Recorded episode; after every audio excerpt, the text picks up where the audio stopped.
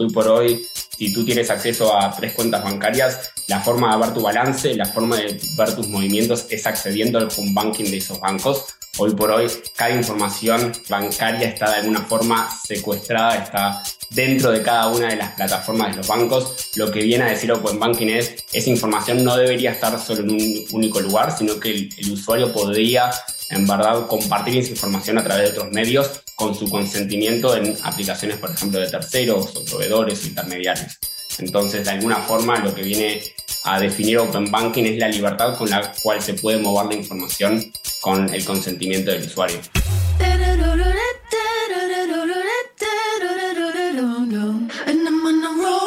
Hola, hola, ¿cómo están? Bienvenidos a un episodio más de True Growth.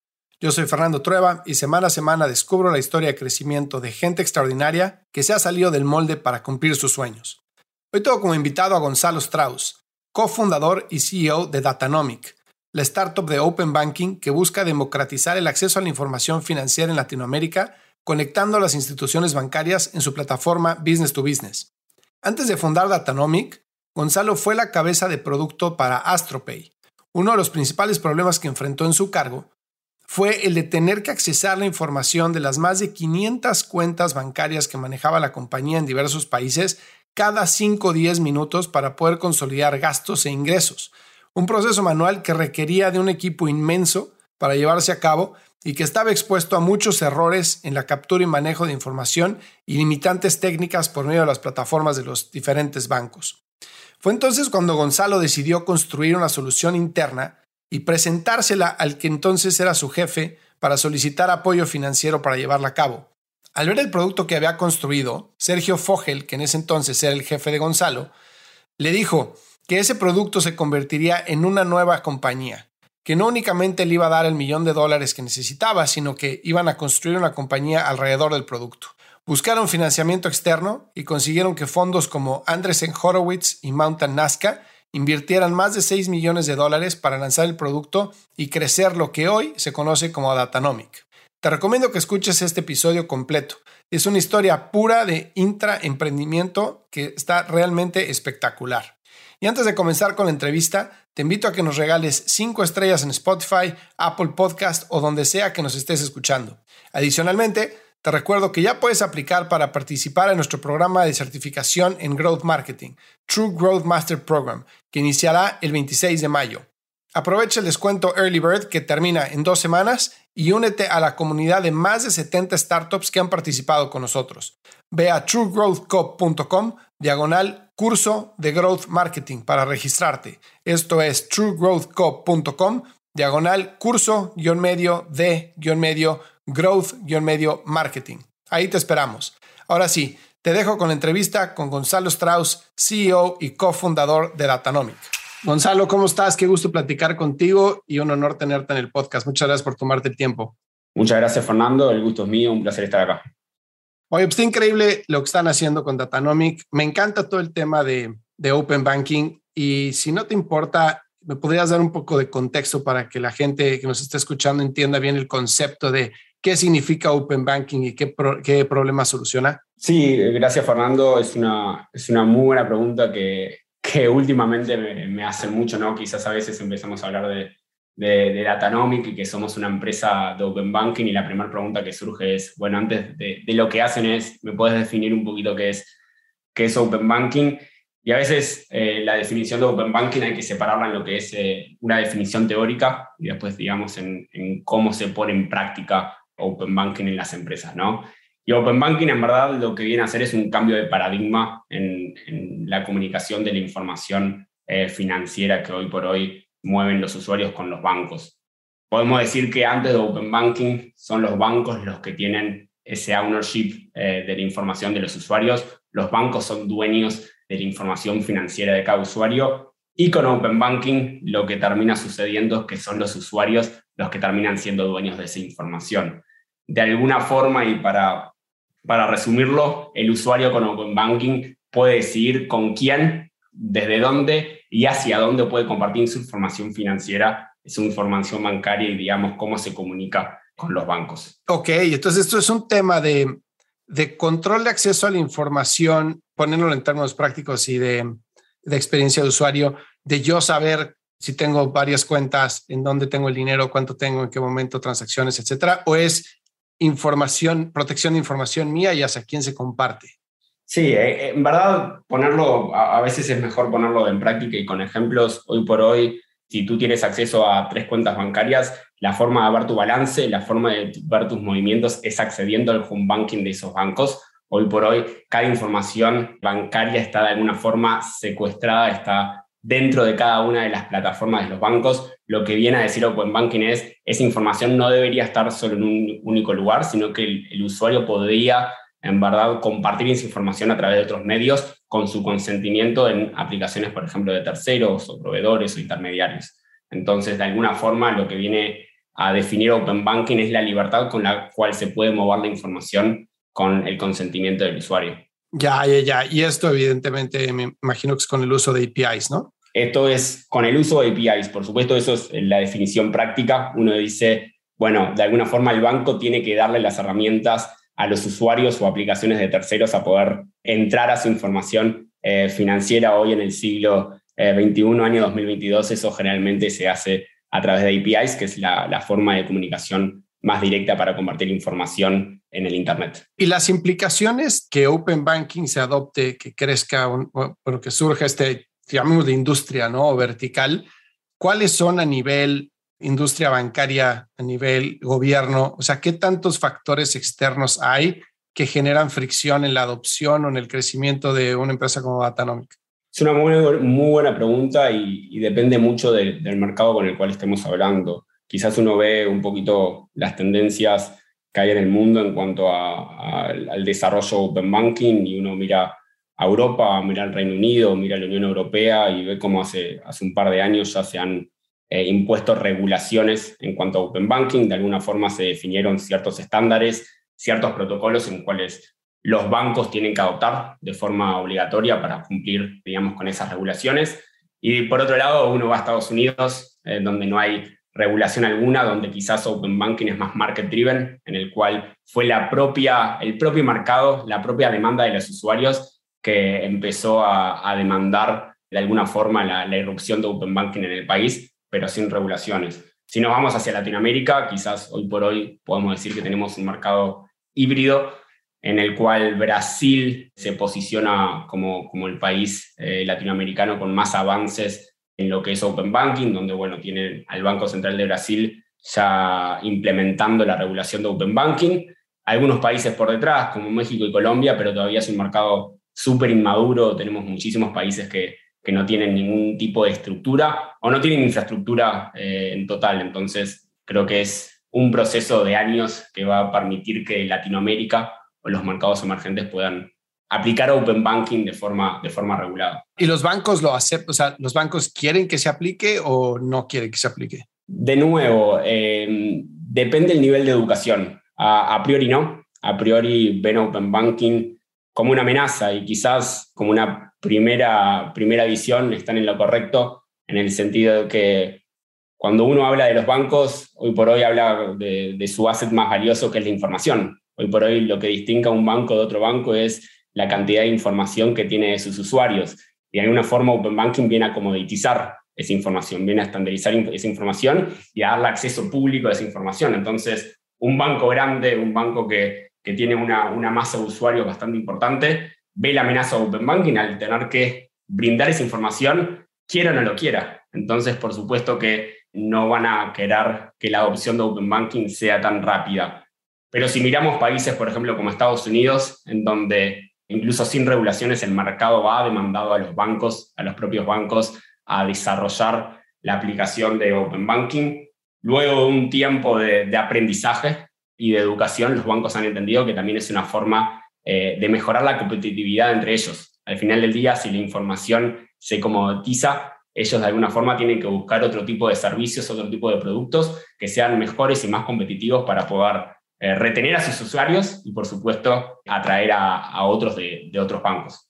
Fíjate que ahí mencionaste un, concepto clave que a mí me fascina y que sin duda alguna de las empresas de mayor valor que se han creado en los últimos 15, 20 años han sido aquellas que han logrado democratizar la información, ¿no? O sea, si vemos hacia atrás y por ejemplo, en aquel entonces cuando querías viajar a Europa y tenías que ir a una agencia de viajes, ¿no? Y tenías que hablar con alguien ahí para que te dijera cuánto costaban los boletos, cuánto costaba la estadía en el hotel, este, los tours, todo tenías que hacerlo a través de alguien. Y, llegó Expedia, ¿no? Y, y abre ese, esa información y se la pone enfrente al usuario para que pueda planear sus propios viajes, la democratiza, después surge Kayak y después surge la que quieras, ¿no?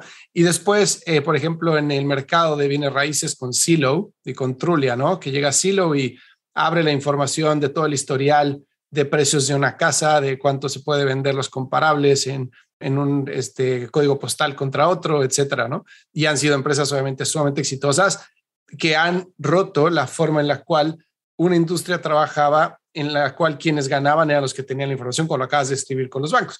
Y no es que hayan desaparecido los agentes de bienes raíces, ni los agentes de viajes, ni las aerolíneas, ni los hoteles, simplemente tienen que adaptarse a un nuevo modelo, ¿no? Que es lo que estás describiendo con los bancos. Ahora, si yo pienso en el sistema bancario de, yo soy mexicano y desconozco cómo funciona esto en Latinoamérica, pero en México existe una plataforma que se llama SPAY, ¿no? Entonces, SPAY te ayuda para poder mover dinero de banco en banco, ¿no? Y tienes mucho control como usuario en que tú puedes dar de alta una cuenta en, tu cuenta de banco y puedes pagarle y se acabó.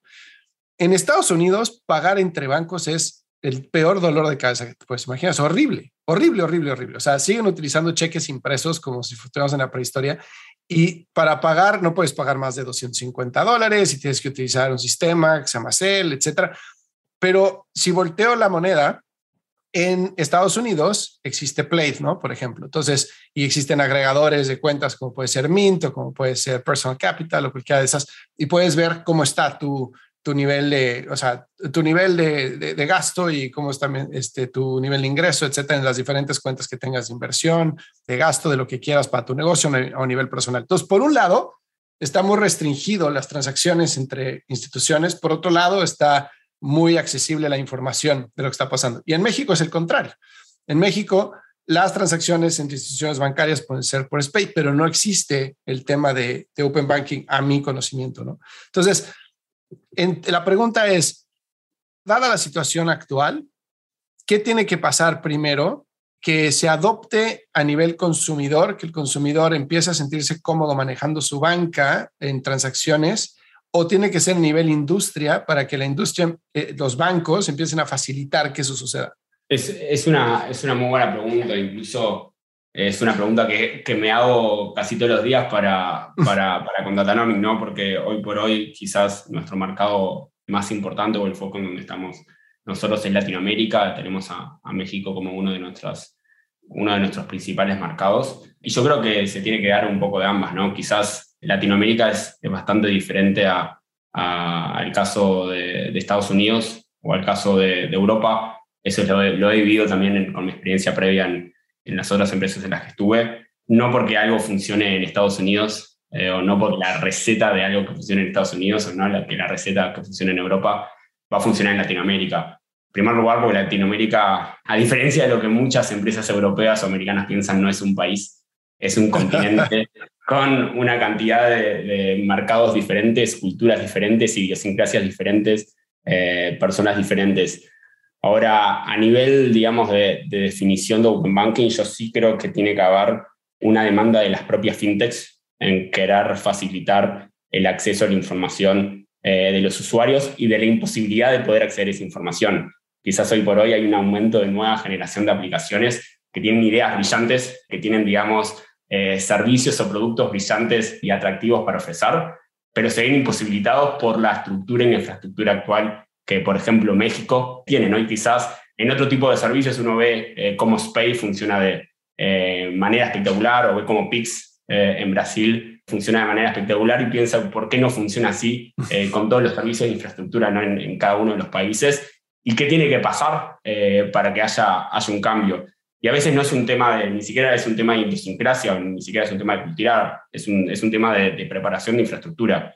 Hoy nos olvidamos que los bancos más populares o los bancos, digamos, grandes en cada uno de los países están construidos sobre sistemas que, que fueron, eh, digamos, desarrollados hace 30, 40 años en sistemas súper legados y que incluso ante la aceptación de tener que ir hacia un cambio, eh, digamos, de paradigma como es Open Banking, lleva un proceso de agenda importante, lleva una inversión súper importante y tienen que realmente destinar muchísimo dinero, muchísimo esfuerzo, muchísimos recursos para poder eh, tener una infraestructura bancaria. ¿no? Entonces tiene que ser, creo que, una alineación de todos los stakeholders eh, del mercado, desde el lado de las fintechs, desde el lado de los bancos, por supuesto, del lado de la demanda de los usuarios, que siempre tiene que haber para, para que se impulsen estos grandes cambios.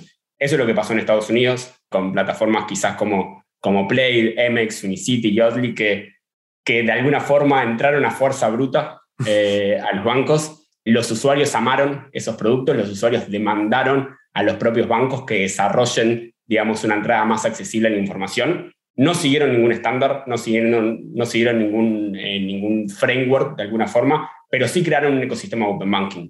Después eh, podremos discutir si es buena o no es buena una regulación.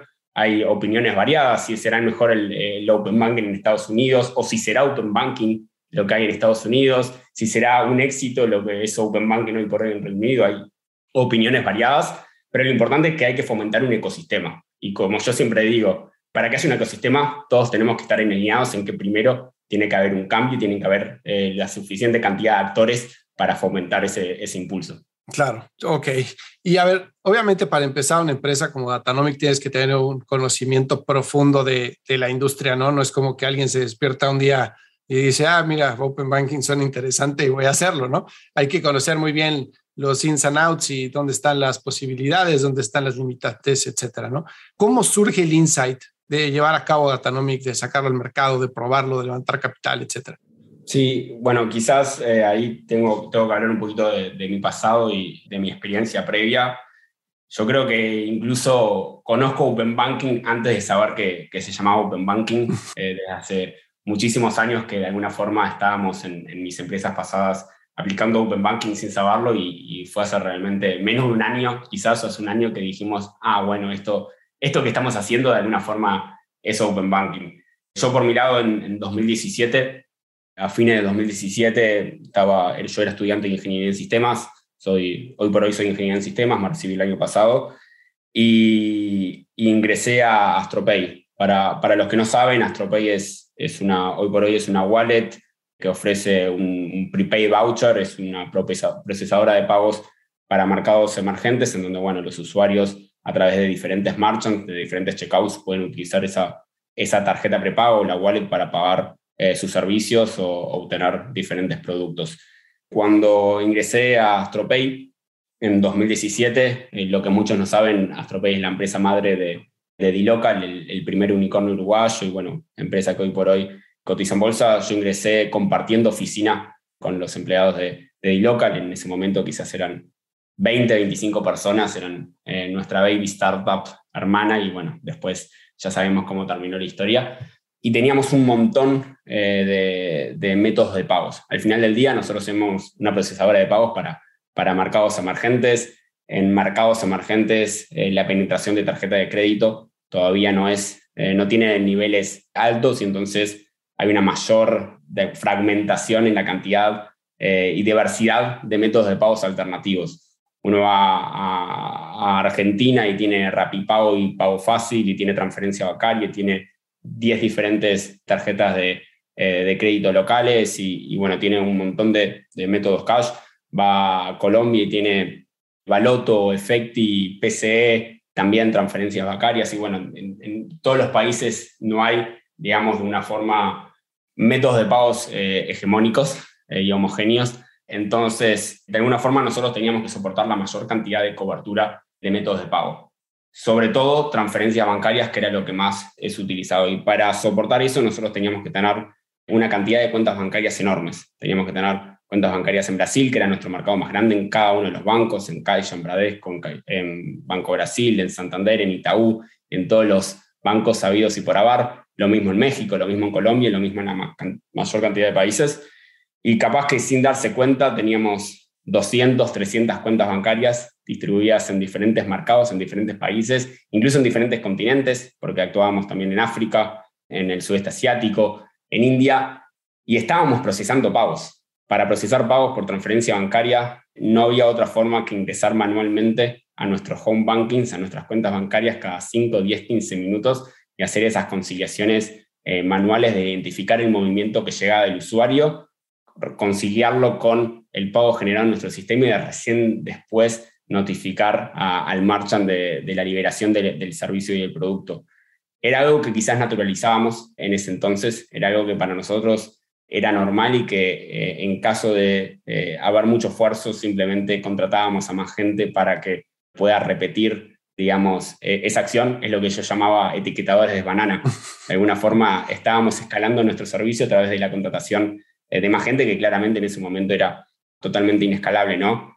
Y quizás eh, a través de, los diferentes años, yo, yo después estuve a cargo de, lo que era el equipo de integraciones. El equipo de integraciones en AstroPay era el encargado de hacer justamente las diferentes integraciones con los diferentes métodos de pago, con los diferentes procesadores, con los diferentes métodos alternativos y de alguna forma me dio el insight de la cantidad de diferentes fuentes de información financiera que teníamos que tener para poder ser una procesadora de pagos en América Latina y tener una cobertura eh, realmente aceptable, ¿no? Eh, no es llamativo que hoy por hoy en Latinoamérica hayan tantas eh, procesadoras de pagos o tantos orquestadores, digamos, de pago, justamente por la cantidad diversa que hay de, de soluciones. Y de alguna forma, en 2021, pasando ya eh, unos años yo me empecé a liderar el equipo de producto dentro de, de AstroPay. Me fui de alguna forma de, la parte de desarrollo y me empecé a enfocar más en la parte de negocio. Salí unos minutos para afuera y me di cuenta que lo que estábamos haciendo en 2021 era totalmente inescalable y que incluso era una amenaza para nuestra propia empresa. Quizás en 2017 los volúmenes que, movíamos nosotros eh, eran grandes, pero podíamos de alguna forma solventarlos con nuestra solución eh, manual y, rústica, pero en 2021 estábamos moviendo millones de movimientos por día, millones de dólares por día, teníamos 500 cuentas bancarias distribuidas en una cantidad enorme de entidades financieras y no teníamos recursos para escalarlos eh, mes a mes. Eso, por supuesto, causaba, un cuello de botella enorme en los diferentes equipos internos que teníamos, desde el equipo de finanzas, desde el equipo de conciliaciones, desde el equipo operativo, desde el equipo de soporte, desde el equipo de expatriaciones, desde el equipo de tesorería. Al final del día, absolutamente todos los equipos de nuestra empresa dependían de una misma fuente de información, que eran nuestras cuentas bancarias. Y todos lo hacíamos de forma manual varias veces al día y todos dedicábamos una cantidad enorme de recursos y tiempo y dinero e inversión en poder, digamos, obtener esa información de forma práctica. Y no lo hacíamos, claramente. Teníamos un montón de errores desde la liberación de pagos, desde, digamos, el cálculo de nuestros balances, bloqueábamos muchísimas cuentas porque entrábamos varias veces al día de forma concurrente y, los bancos bloqueaban en nuestras cuentas por, por entradas de diferentes países. Nos pasaban un montón de cosas que, bueno, hoy, hoy uno lo pone a pensar y dice, eso realmente pasa, y cuando habla con las empresas, increíblemente dicen, es la forma de hacerlo, no hay otro, ¿verdad? Y bueno, de ahí, de alguna forma, empezamos a, desarrollar, este, este producto interno de, de Open Banking, que dicho sea de paso, arrancó con un producto interno. Nunca pensamos en, en hacer una empresa, pensamos en justamente desarrollar una solución para nuestros propios problemas internos y quizás luego de ver ese desarrollo y el potencial dijimos, bueno, quizás este producto interno no tenga que ser solo utilizado para AstroPay, sino que también lo puedan llegar a utilizar otro tipo de empresas y otro tipo de, de plataformas en, mercados emergentes. No, eso está súper interesante porque, a ver, obviamente ustedes eh, lo primero que trata de buscar un startup es comprobar que puede resolver un problema, ¿no? Que un problema existe y que lo pueden resolver. Entonces, ustedes al desarrollar el producto interno para resolver el tema del acceso a las cuentas de banco y hacerlo en tiempo real, etcétera, están resolviendo un problema para ustedes.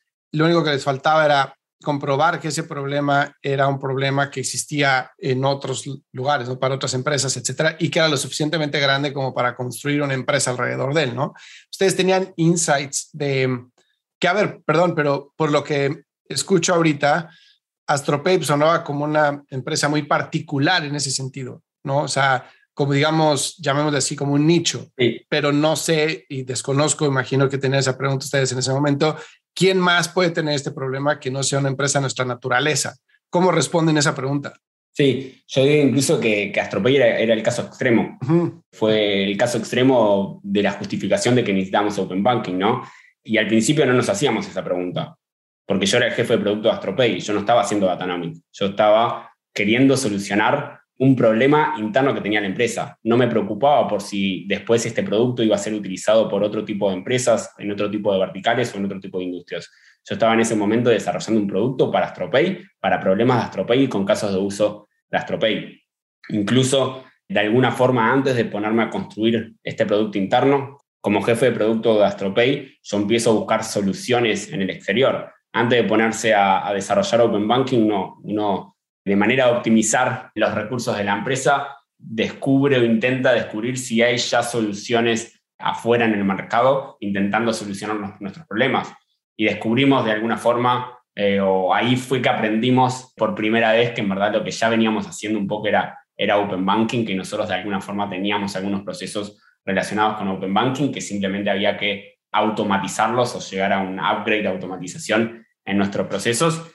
Y fue ahí que eh, luego de, digamos, resultados eh, poco buenos probando a algunos proveedores dentro de la región fue que decidimos lanzarnos a desarrollar nuestro producto interno. Por supuesto que a los meses, eh, cuando descubrimos que dentro de AstroPay nosotros teníamos un gran resultado y que básicamente la cantidad, la, diferente, los diferentes equipos internos que teníamos ya no tenían que acceder manualmente a esas cuentas bancarias, sino que lo que habíamos hecho era desarrollar una plataforma que ya le llamaban en su momento el home banking de los home bankings, básicamente que teníamos toda la información de nuestras cuentas bancarias y procesadores consolidadas en un solo lugar, con todos los balances, todos los movimientos, y bueno, de ahí podíamos hacer diferentes tipos de filtros y búsquedas. Lo primero que hice fue mirar para los costados y ver a Adilocal, por ejemplo, que era eh, nuestra, nuestra empresa hermana, que también era una procesadora de pagos emergentes, que también tenía una cantidad de cuentas bancarias, y lo primero que les dije es, bueno, esto les sirve,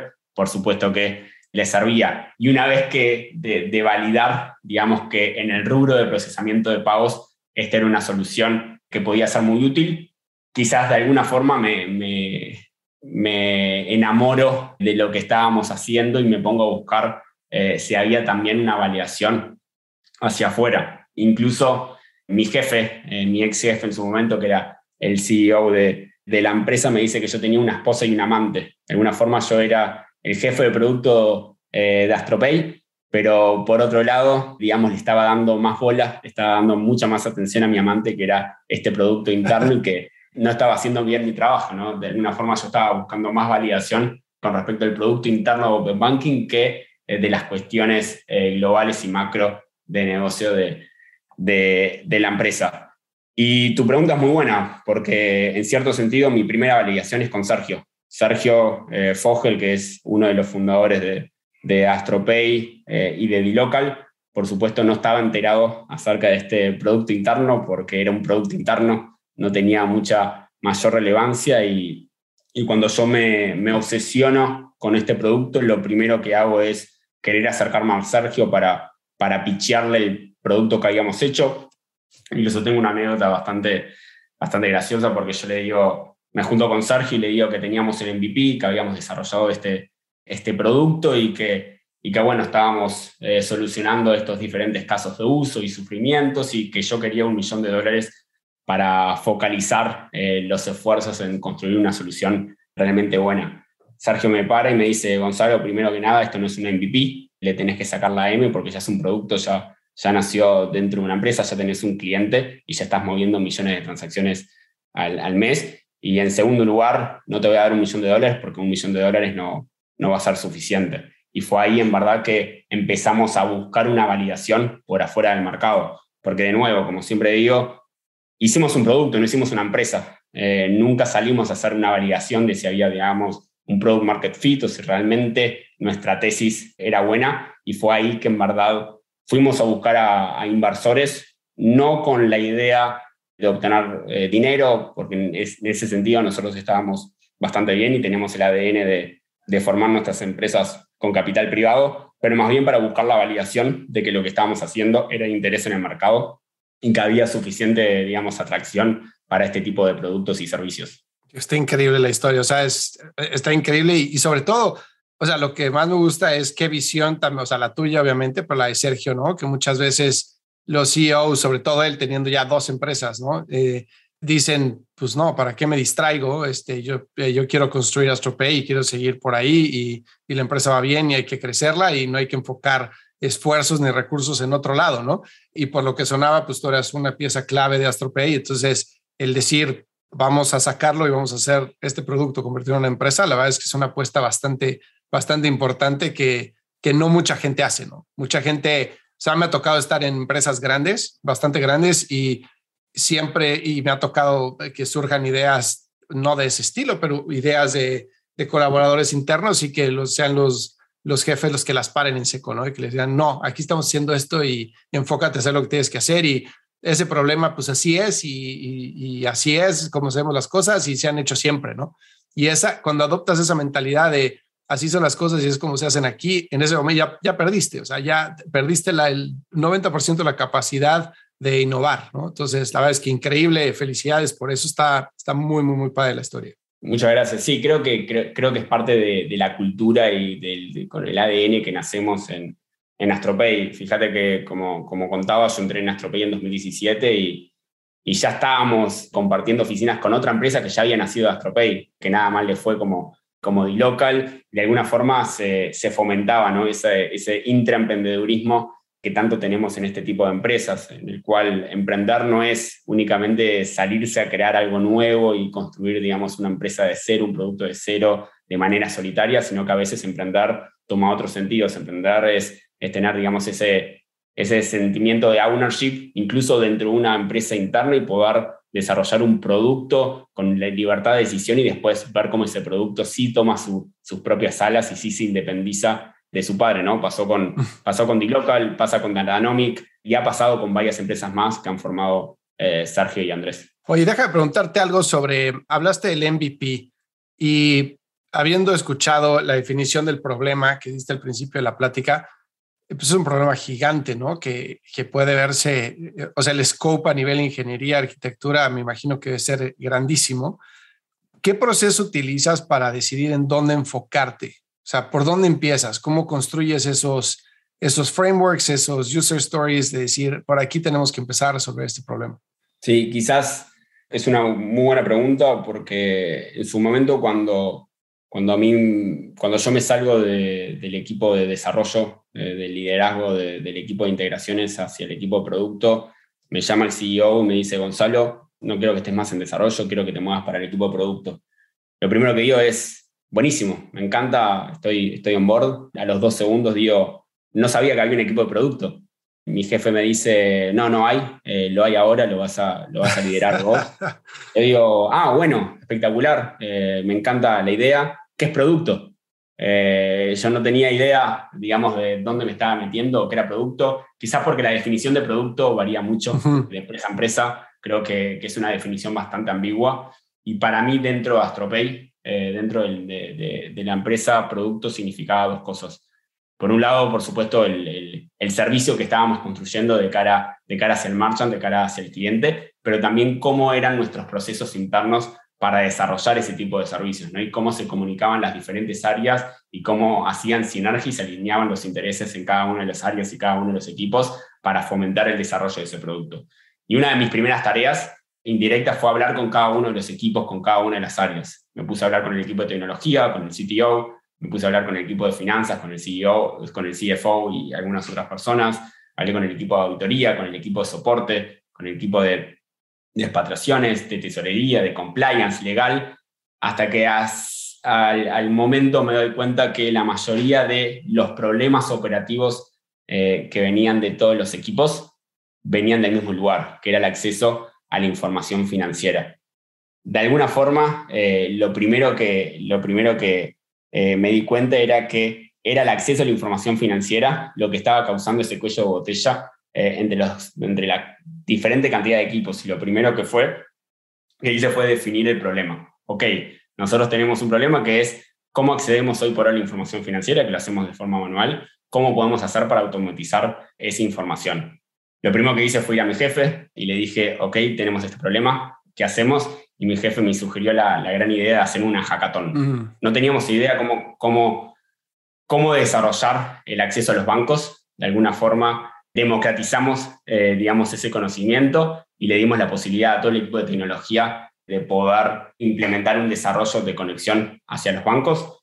Hicimos esa hackathon, no tuvimos muy buenos resultados, eh, fue una, una hackathon de más o menos tres semanas, pero sí nos dio la validación de que podíamos de alguna forma comenzar a hacer algunos MVPs chiquitos con algunos desarrolladores. Agarramos a dos, tres desarrolladores dentro de AstroPay, empezamos a relevar qué bancos o qué instituciones financieras nos causaban más dolor y en qué mercados. Entonces dijimos, bueno, Brasil es nuestro mercado más importante. Dentro de Brasil tenemos 120 cuentas de Caixa, que es eh, la cuenta que más eh, dolor nos trae, entonces empecemos a, eh, automatizar la conexión con Caixa dentro de Brasil. A las dos semanas nos dimos cuenta que, que pudimos desarrollar una conexión con Caixa y fuimos así iterando con los diferentes bancos hasta tener un framework bastante importante y una cobertura bastante importante dentro de Brasil. Incluso a los dos, tres meses teníamos un 90-95% de cobertura en Brasil en todos los movimientos que nosotros procesábamos.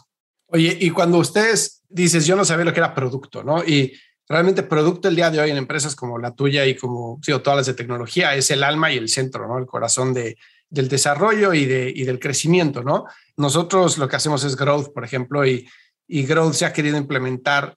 Siento que hay mucha ignorancia alrededor del tema de growth y se ha querido implementar en Latinoamérica como una función de marketing en vez de una función de producto, ¿no? Una función de la interacción entre data, ingeniería, producto y marketing, que es lo que debería de ser, ¿no? Pero producto tiene mucha ciencia y a la vez no, pero sí hay muchísimos frameworks de, ¿no? De agile engineering, de design thinking, etcétera, como para tener procesos que sean continuos, que sean muy ordenados, que puedas hacer justo lo que acabas de escribir, que es empiezo por un problema, planteo una hipótesis, después de plantear esa hipótesis, veo cuál es la forma mínima en la cual puedo testear esa hipótesis para validar que estoy yendo en el buen camino.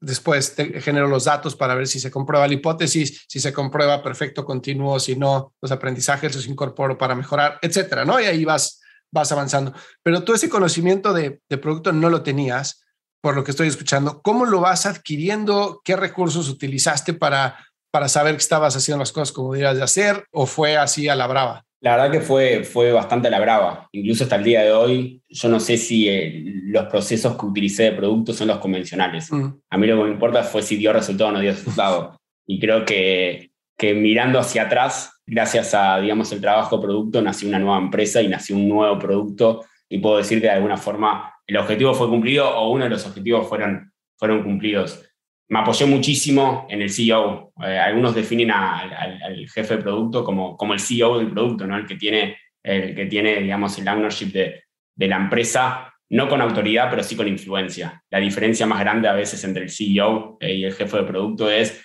de qué forma comparten la visión. Muchas veces el CEO la comparte con la autoridad y dice, digamos, si lo hace a través de órdenes, esto se hace de esta forma, esto, esto no se hace, digamos, vamos a hacer este roadmap, esto no, esto sí y quizás eh, el trabajo de producto es un poquito más complejo porque tiene que convencer y tiene que alinear a los diferentes equipos, no con autoridad, pero sí con influencia, no con, eh, digamos, órdenes, pero con visión y, alinear que toda la visión y cada uno de los equipos vayan hacia el mismo rumbo. Y yo siempre digo que, que yo me encontré en, en mi empresa con que los equipos son egoístas por naturaleza.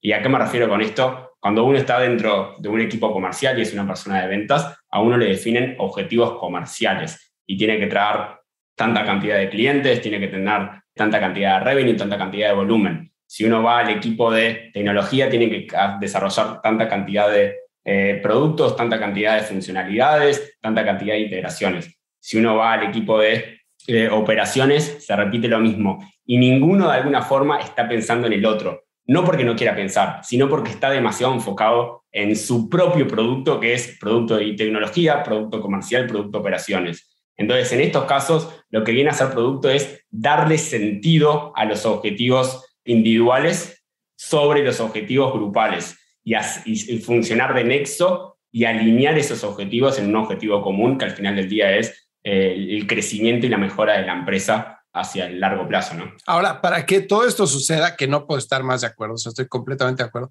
para que todo esto suceda, tiene que venir desde la cultura de la empresa, ¿no? Desde el equipo ejecutivo y hay que alinear esos objetivos, ¿no? Como dices, cuando tú le dices al equipo comercial, tú tienes que traerme eh, un 20% de crecimiento en ventas, tienes que abrir cinco cuentas más, etcétera. Al equipo de marketing le dices, tienes que generar 300 leads. Al equipo de producto le tienes que decir, tienes que sacar estos features. Cada quien va a ir en su camino, ¿no? Pero en el momento en el que tú dices, hey, empresa, diferentes áreas, el objetivo de todos ustedes es este, ¿no? Entonces, en ese momento, todas las cabezas voltean a ver al mismo lugar y entonces empieza la colaboración, empieza a decir, ok, ¿cómo yo puedo aportar a ese objetivo, no? Y cómo tú puedes aportar a, este objetivo también. Pero cuando lo separas por completo, entonces es cuando empiezas a crecer en silos, ¿no? Y esos silos que mientras más creces es más difícil construir el puente entre el uno y el otro. Entonces, en la implementación de esas células de producto y de esas células de growth que se conoce, ¿no? Que en el que pones equipos interdisciplinarios con diferentes áreas, tienes que ponerles objetivos muy claros que sean en común y que tengan prioridad sobre un objetivo que puede tener su vertical, porque si no, no nunca llegas a donde tienes que llegar, ¿no? Sí, y, es muy complejo, porque vos, vos pensás que, que cada equipo tiene su, su propio objetivo y le es difícil empatizar por dos razones. La primera, por ignorancia. El equipo de tecnología no entiende cuál es el esfuerzo del equipo comercial. Me pasaba a mí, yo e, era desarrollador antes de irme para el equipo de producto yo subestimaba incluso el equipo comercial. ¿Cómo no pueden vender este producto si es, es, es muy fácil venderlo? ¿Cómo no, no están trayendo más clientes si, si es un producto súper atractivo? Y al revés, ¿no? A, los desarrolladores es la típica pregunta que viene la persona no técnica y nos dicen, bueno, tenés que hacer esto, está en un día, ¿no? Y decís, ¿cómo que en un día? Si es un trabajo súper complejo y la persona te dice, pero es mover un botón de un lado para el otro y a veces lo hacemos por, por subestimar de alguna forma el trabajo y no entender lo que conlleva vender o lo que conlleva, digamos, desarrollar un producto. Y creo que se basa un poquito en empatizar, ¿no? Y es parte de, los procesos de producto, de entender que el trabajo del otro lleva todo un proceso por detrás y justamente hay una definición de procesos que terminan dando resultados. Y es difícil porque hay que educar, es una curva de aprendizaje, no pasa un día para el otro, no es que pones por, muchas veces dicen, hay, hay empresas con 10, 15 personas, startups que están haciendo, y dicen, bueno, nosotros tenemos equipo de producto, pero el equipo de producto no es producto hasta que realmente no funciona como nexo y comunicación entre las diferentes áreas. Incluso yo no sé hasta el día de hoy, y no sé si estoy de acuerdo en tener un producto o tener un equipo de producto en etapas tan tempranas, porque la comunicación debería fluir mejor y deberíamos educar a empresas incipientes, a empresas que estén recién naciendo, a que tengan que comunicarse entre ellos. Es más, si fuese por mí, obviaría dejar un equipo de producto por fuera, porque eso significaría que las empresas de por sí naturalmente, los equipos de por sí naturalmente se están comunicando de buena manera, fluye la comunicación y hay una visión global compartida.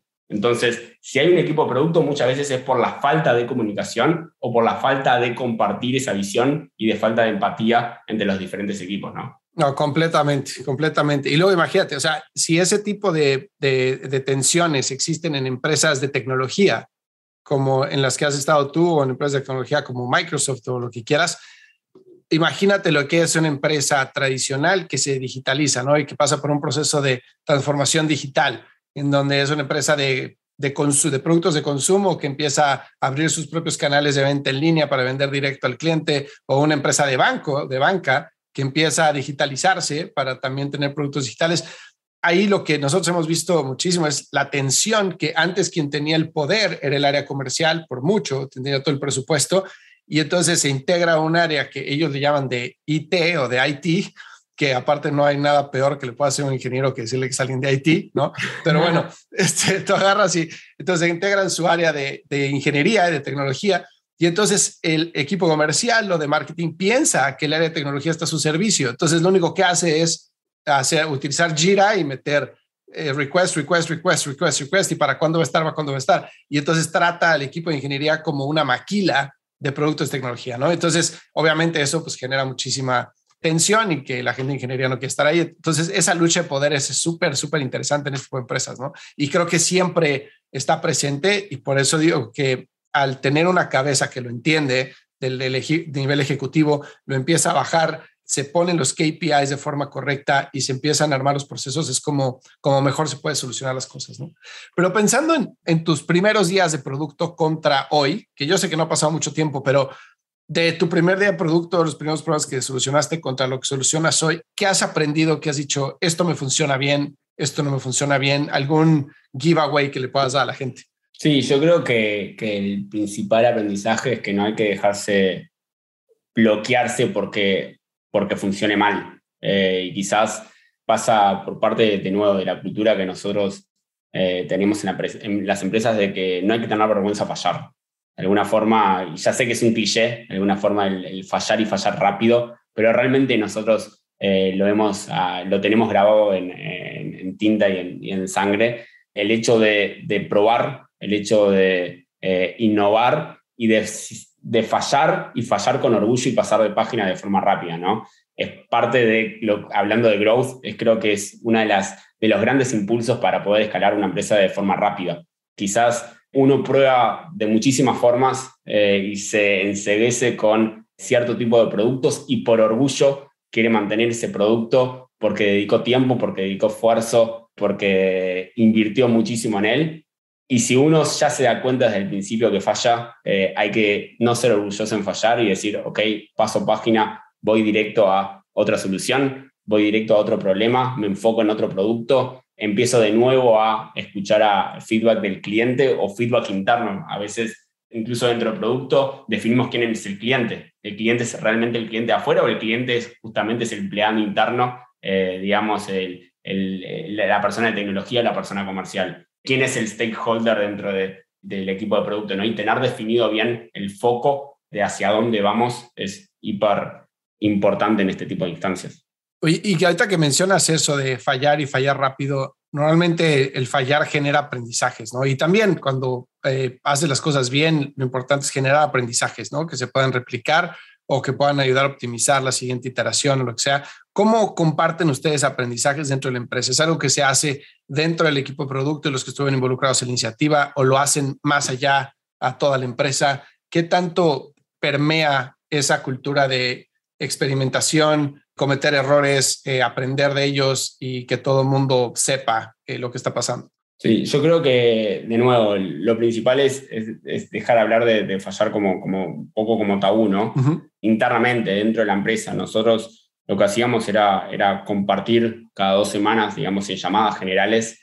Me acuerdo que siempre el CEO decía, este no es un club de, de las buenas noticias. No venimos acá cada dos semanas a compartir lo bien que estamos haciendo las cosas.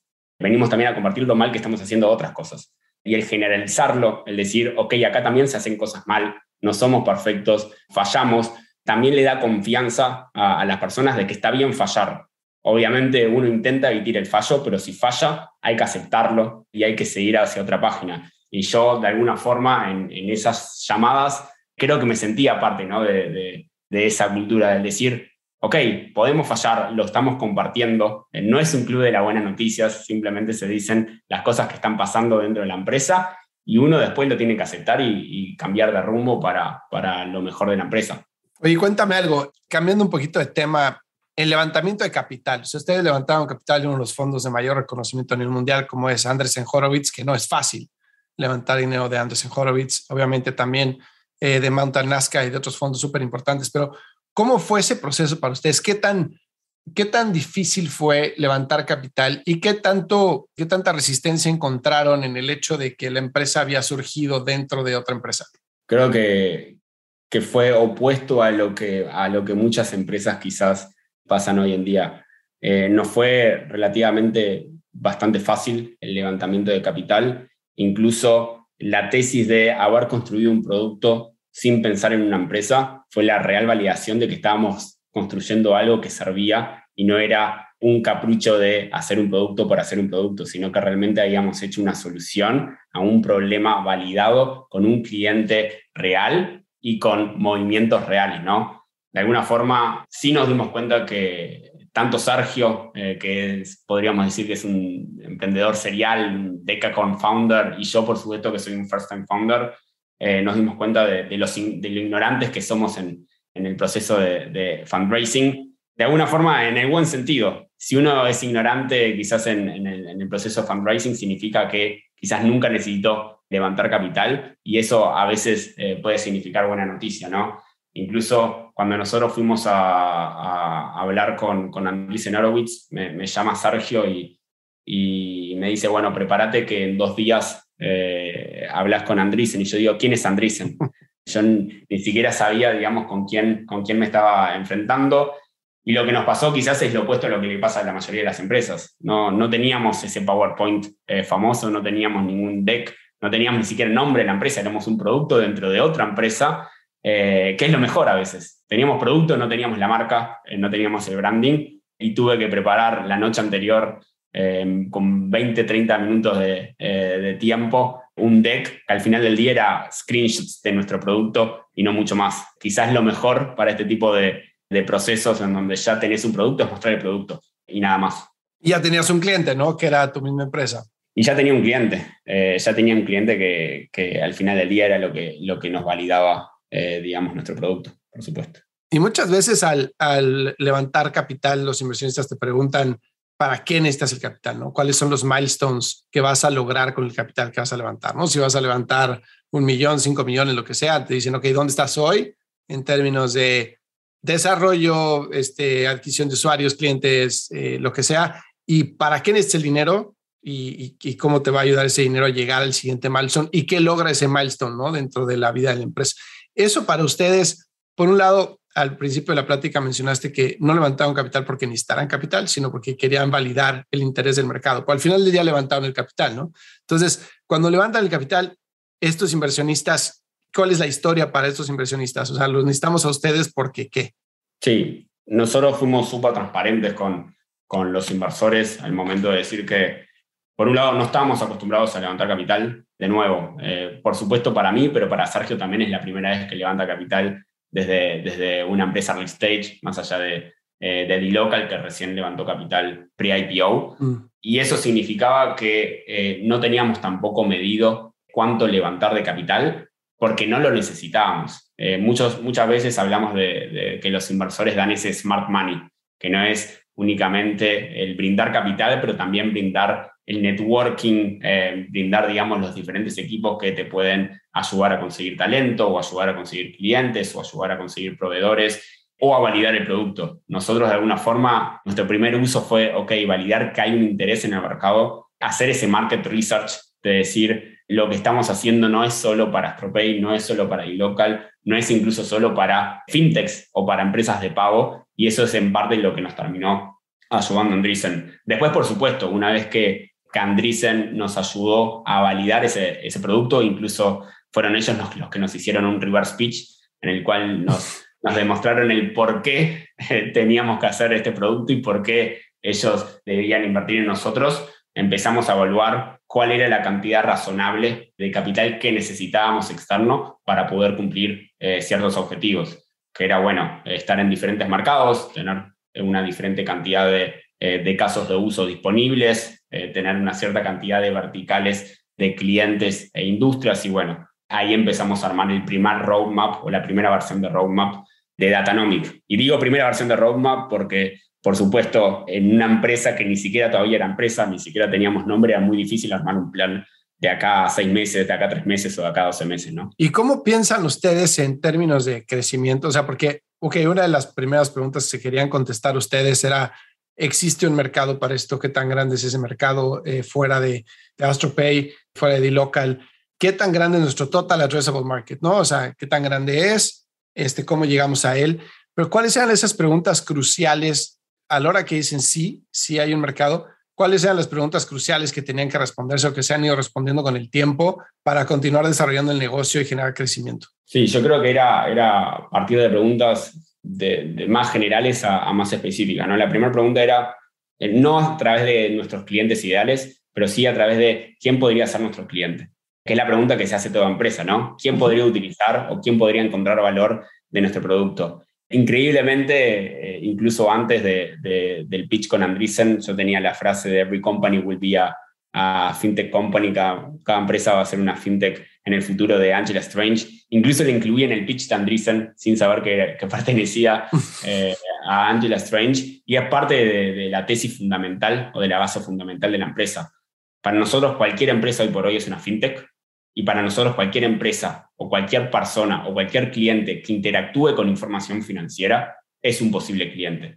Esa, digamos, es nuestra tesis general. Después, por supuesto, podemos decir, ok, todo este, ah, este TAM que es enorme, eh, por supuesto, cómo lo podemos ir especificando, ¿no? Porque capaz que no todos los clientes son útiles o no todos eh, los clientes tienen el, el nivel de demanda. Por eso, incluso Datanomics solo se está enfocando en casos de usos empresariales, porque uno podría encontrar empresas de Open Banking que son más B2C o B2B2C y otras empresas como la nuestra que son 100% B2B o B2B2B, quizás por experiencia personal, porque nosotros en Astropay y en nuestras propias empresas teníamos, digamos, necesidades eh, de casos de usos empresariales, pero también por un, nivel de foco. Nosotros a veces eh, preferimos enfocarnos en algo, eh, resolver ese problema y después, bueno, a medida que vamos resolviendo, ir agregando otro tipo de industrias, otro tipo de verticales, otro tipo de, de focos.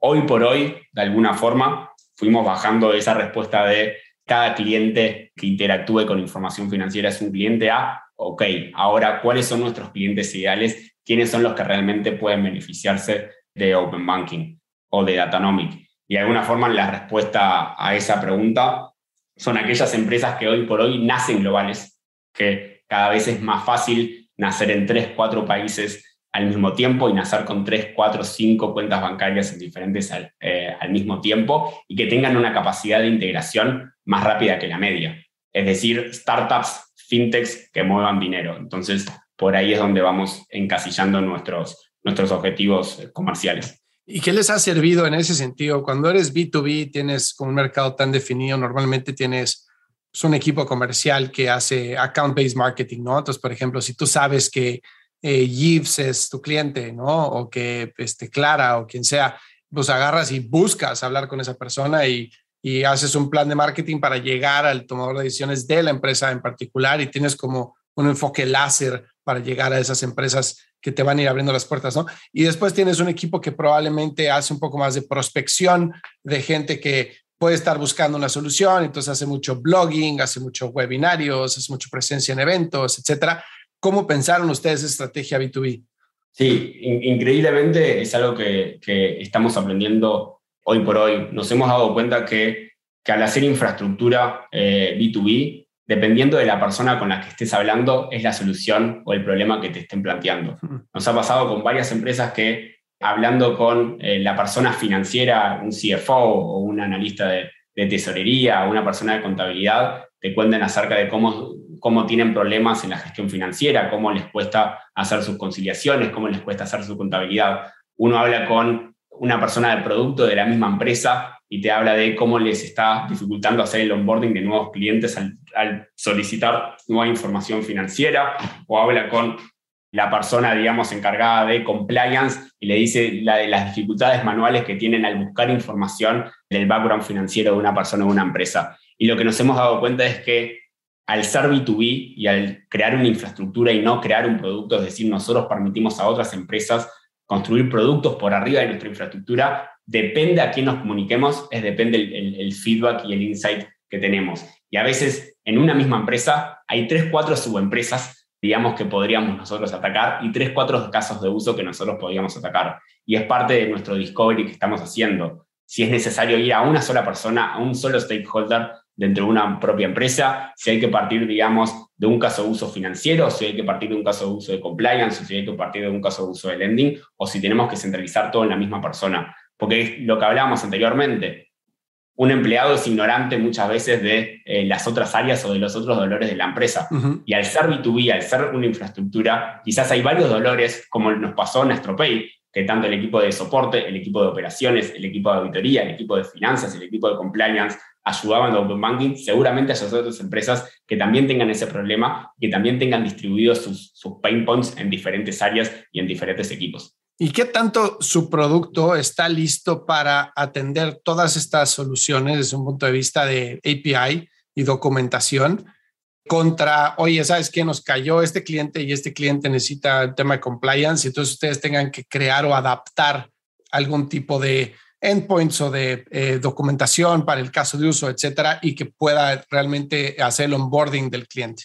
Sí, nuestro, nuestra, nuestro producto, digamos, la primera versión de nuestro producto está pronta. No podría decir nunca que nuestro producto eh, está pronto porque siempre se va eh, mejorando y se van agregando nuevas funcionalidades pero también tenemos quizás una ventaja, ¿no? que somos eh, una API First Company, de alguna forma nosotros estamos haciendo un SaaS, un servicio, digamos, disponible para que las empresas lo utilicen a su manera. Nosotros no estamos desarrollando las propias reglas de negocio de las empresas, lo que hace, por supuesto, difícil la implementación de esos productos, sino que nosotros disponemos de ciertos endpoints, de ciertas APIs para que las propias empresas creen sus reglas de negocio a través de esas APIs. Sí, también ahora estamos en desarrollo de una, de una plataforma, una UI, en donde se pueda hacer la gestión financiera, lo que llamamos, digamos, el dashboard de financial management, pero es, digamos, para una segunda instancia de, eh, de nuestro roadmap de producto. Ah, pues Gonzalo, está increíble. Muchísimas felicidades por lo que están haciendo. Me encanta la solución, me encanta el modelo de negocio y cómo lo han manejado.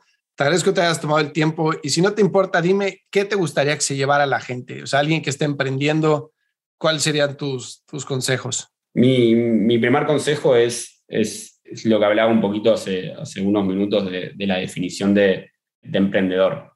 Quizás siendo totalmente honesto, yo nunca me imaginé eh, en este momento estar eh, haciendo una empresa con, con 25 años eh, y, estar, digamos, al lado de, de Sergio creando e intentando cambiar, digamos, la infraestructura y los canales financieros dentro de Latinoamérica.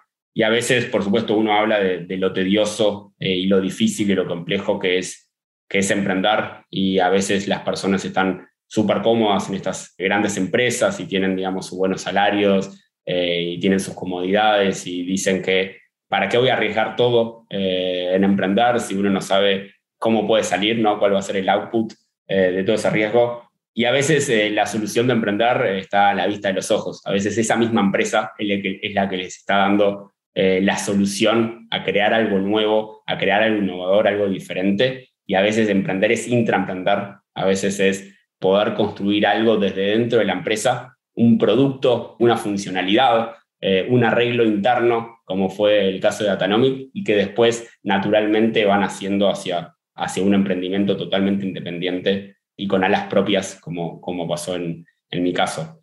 Hay, hay muchas veces que, que, las personas dicen que yo no, yo no serviría para emprender o yo no serviría eh, como emprendedor, y en verdad, cada persona hoy por hoy que está dentro de una empresa y está tomando sus propias decisiones dentro de un producto que está construyendo eh, diferentes funcionalidades, de alguna forma u otra está emprendiendo. Quizás eh, no lo vean en el momento, eh, pero están tomando decisiones dentro de su propio emprendimiento y que a veces esas decisiones pueden cambiar su vida. Bueno, completamente, no puedo estar más de acuerdo. O sea, yo siempre digo que emprendedores somos todos, ¿no? con diferentes niveles de riesgo, pero el momento que tú dices que quieres emprender haciendo una carrera en una empresa, pues algo puede salir bien, algo puede salir mal, pero estás, es tu carrera la que estás llevando, ¿no? Es tu conocimiento y es todo. Entonces, obviamente hay diferentes niveles de riesgo, pero no puedo estar más de acuerdo.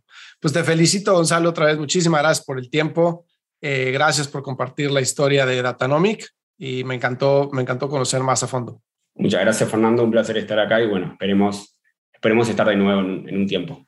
Un placer. Claro que sí. Si encontraste valor en este episodio, cuéntale a alguien. Y si no, también cuéntale a alguien. La mejor forma de ayudarnos es compartiendo tu opinión. Síguenos en Instagram, arroba truegrowthco, o envíanos un correo a hola arroba truegrowthco.com. Leemos todos los mensajes y nos encanta estar en contacto contigo. Califícanos con 5 estrellas en iTunes o donde sea que nos estés escuchando para que podamos seguir creciendo y tengamos más invitados para ti. Menciónanos en Instagram y comenta lo que más te gustó de este episodio. Puedes encontrar las notas y referencias mencionadas en este episodio en truegrowthco.com diagonal podcast. Muchas gracias por escucharnos. Yo soy Fernando Trueba y te espero en el siguiente episodio de True Growth Podcast. Mientras tanto, sigue creciendo.